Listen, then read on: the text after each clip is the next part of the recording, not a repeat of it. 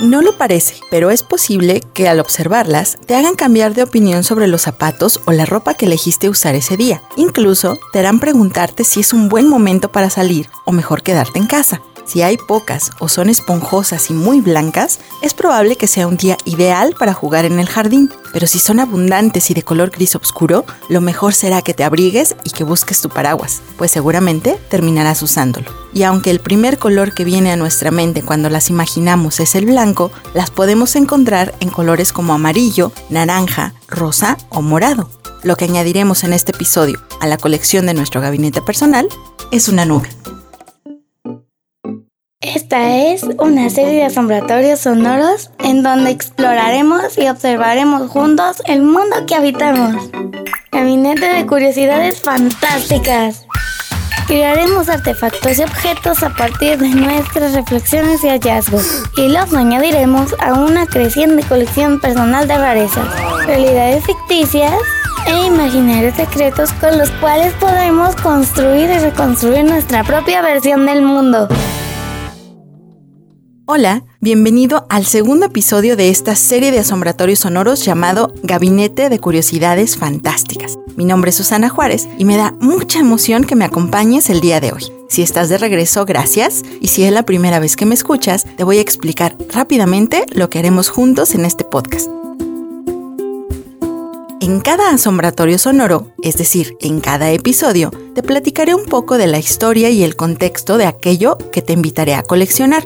Después, te pediré que salgas a explorar y a observar el mundo natural, real y tangible que nos rodea en busca de ese coleccionable, pues tus observaciones y tus hallazgos te servirán de inspiración y serán el punto de partida para que puedas realizar un ejercicio de salida artística de final abierto. Este ejercicio lo podrás realizar con aquellas cosas que tengas a la mano y con cualquier técnica o disciplina artística que ya conozcas o con la que tengas ganas de jugar.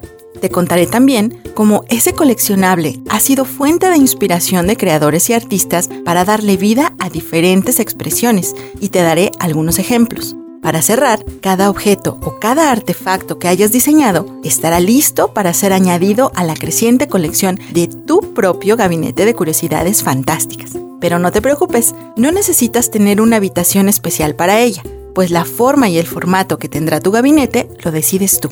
El contenedor de tu colección puede ser una libreta que es perfecta si decides interpretar tu objeto como un cuento, un dibujo o un collage. Puede ser también una caja que te guste mucho si decides que lo mejor para tus creaciones es irlas atesorando dentro. O si prefieres mostrarlas, tal vez lo más adecuado sea una repisa en tu habitación o hasta la puerta del refrigerador. Al final, todo dependerá de cómo decidas interpretar y materializar eso que irás agregando semana a semana.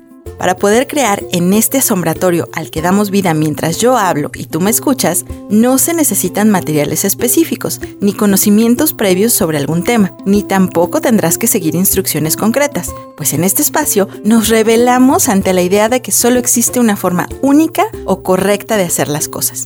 Tienes la libertad total para crear como tu inspiración te lo sugiera. Ahora que ya sabes lo que vamos a hacer, ¿comenzamos?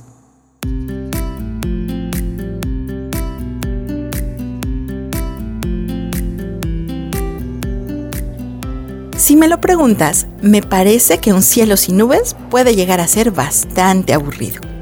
Podríamos decir que las nubes son el medio en que los estados de ánimo de la atmósfera se expresan, pues pueden ser leídos al igual que se leen las expresiones en una persona para saber si está molesta, triste o de buen humor. Las nubes se clasifican de manera muy parecida a las plantas y los animales, y su sistema de clasificación actual es el resultado de la investigación de muchos científicos y meteorólogos a lo largo de muchos años.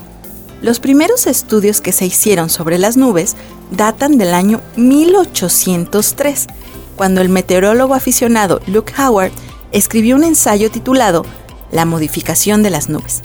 Y aunque ese sistema ha ido creciendo y mejorando, las bases de su investigación se mantienen casi igual. Para clasificar a las nubes, primero se agrupan en uno de los 10 géneros existentes. Luego se subdividen en diferentes especies dependiendo de su forma o su estructura interior. Y al final se describen a través de su variedad, es decir, de los elementos únicos que forman parte de ella, de sus niveles de transparencia y de sus rasgos especiales. Si pudiéramos probar todas las combinaciones posibles entre estos factores, podríamos encontrar alrededor de 100 diferentes combinaciones de nubes. Aunque las veamos flotar ligeras en el cielo, las nubes pesan muchísimo y dependiendo de su tamaño, pueden llegar a pesar tanto como 100 elefantes adultos juntos. Entonces, ¿cómo es posible que estén suspendidas allá arriba sin caerse sobre nosotros? Para resolver este misterio, hay que entender de qué y cómo están formadas las nubes. Para empezar, aunque a veces parezcan sólidas y compactas, no lo son, y tampoco están formadas de vapor de agua. Lo que vemos como una nube es en realidad un grupo de millones y millones de minúsculas gotitas de agua o cristales de hielo. Y como son tan pero tan pequeñitas, logran flotar sin dificultad en el aire por su diminuto peso. Algunas de esas partículas se evaporan y dejamos de verlas. Otras veces crecen y se vuelven más pesadas, tanto que es ya imposible que se mantengan suspendidas y es cuando caen en forma de lluvia, granizo o nieve. Las nubes no siempre son blancas. Su color depende de la luz que reciban y reflejen de los astros luminosos como el Sol o la Luna. En el día, cuando el Sol está muy alto en el cielo, provoca que se vean blancas, grises o una combinación de esos dos colores. Pero cuando el Sol está cerca de ocultarse por la tarde o tiene poco de haber salido en la mañana, las nubes pueden pintarse de un color amarillo, naranja o rojo muy intenso. Si el Sol justo se acaba de ocultar para dar inicio a la noche, entonces las nubes pueden verse rosas, moradas o violetas.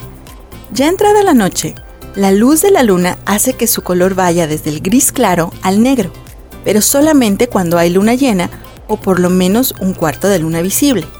Si hay luna nueva, que es cuando la vemos como una sonrisa muy delgada, las nubes son imposibles de ver y solo podemos adivinar que están ahí porque no nos dejan ver las estrellas. Para poder crear tu propia nube, esa que añadirás a tu gabinete de curiosidades fantásticas personal, lo primero que necesitas hacer es observar el cielo. Esta observación puede realizarse a cualquier hora del día o de la noche. Puedes dedicarle tanto tiempo y hacerlo tantas veces y en diferentes momentos del día como desees. Te aseguro que cada que lo hagas encontrarás en el cielo algo completamente distinto Encuentra un lugar cómodo y que te permita ver el cielo con las menores obstrucciones posibles. Puede ser tu jardín, tu terraza, junto a una ventana o en tu cochera. Si te es posible ir a algún parque, puedes recostarte cómodamente en el pasto o en una banca. Y si vives o estás cerca del mar, qué mejor lugar para observar que la playa. Recuerda que siempre debes informarle a los adultos con quien vives de tus planes especialmente si buscas hacer tus observaciones fuera de casa o estarás alejado de su vista. O mejor aún, invítalos a que te acompañen para que pasen un tiempo contigo observando las nubes. Algunas medidas de seguridad que sería muy bueno que tomes en cuenta al momento de realizar tus observaciones, especialmente si lo haces al exterior, son las siguientes. Viste ropa adecuada y cómoda. Abrígate si hace frío y si hace mucho sol, protege tu piel con bloqueador solar pues queremos evitar quemaduras. Si sientes que los necesitas, usa lentes oscuros y nunca, nunca mires directamente al sol, pues tus ojitos podrían lastimarse y no queremos que eso pase. Y por último, ten siempre a la mano una bebida con la que puedas hidratarte, especialmente en días de mucho calor. Ahora, recuéstate o siéntate lo más cómodamente posible, voltea tu vista al cielo y observa las nubes con curiosidad y sin nada de prisa. Si se te antoja, pon música de fondo. Puedes usar la lista de reproducción que armé especialmente para este ejercicio y para poder escucharla te he dejado un enlace en las notas de este episodio. Ya que estés listo, pregúntate, ¿qué forma, color y tamaño tienen en este momento las nubes? ¿Son esponjosas, planas o están como despeinadas? ¿Son pequeñas o enormes? ¿Están solas o están agrupadas con otras? ¿Se mueven ¿Hacia dónde van? ¿Cambian de forma o van desapareciendo poco a poco? ¿Puedes reconocer alguna figura oculta en alguna de las nubes? ¿Qué te hacen sentir? ¿Qué te hacen pensar?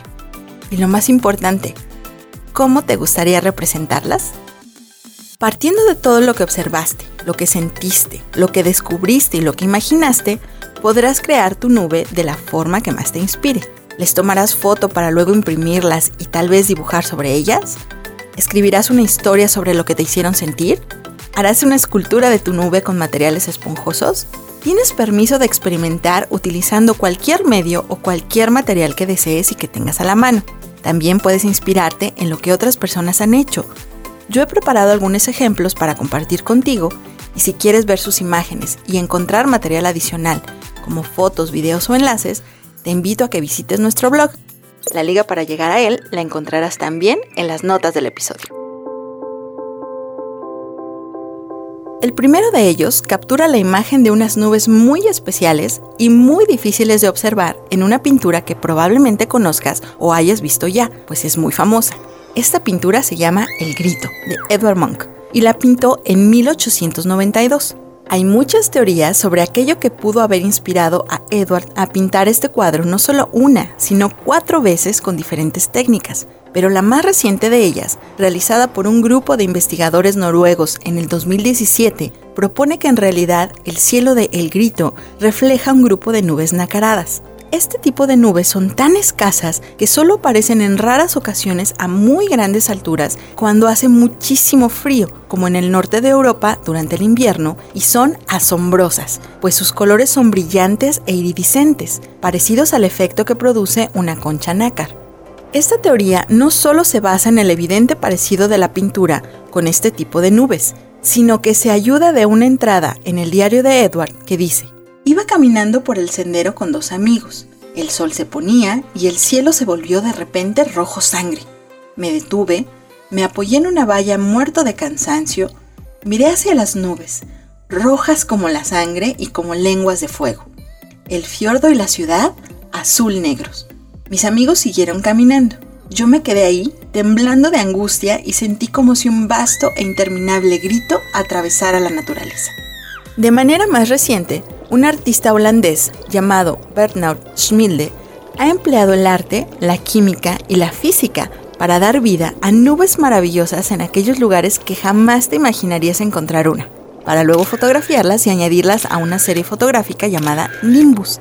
Para lograrlo, Schmilde hizo muchos experimentos hasta lograr la combinación perfecta de un ambiente húmedo, gracias al uso de vapor y máquinas de humo, para luego, ayudado del clima de cada lugar que visita, darle vida a algo lo más parecido a una nube real. Las crea en los lugares más insospechados y tiene unos 10 segundos para fotografiarlas antes de que comiencen a deshacerse y desaparezcan por completo. Sus fotografías funcionan como la evidencia de que una nube fue creada en ese lugar, pero ahora ha desaparecido. Y por último, te quiero hablar de una hermosa interpretación de las nubes en la danza, realizada por una compañía española llamada Aracala Danza la cual a su vez se inspiró en las obras de otro artista llamado René Magritte. Este espectáculo de danza contemporánea titulado Nubes se estrenó en el 2009 y mezcla fantasía, magia y misterio. Las nubes son usadas como prendas de vestir y traídas a la vida por las bailarinas. Salen del interior de casas diminutas o pasean sostenidas de las manos de los bailarines que las hacen entrar y salir de un laberinto de puertas para luego convertirse en esponjosas ovejas.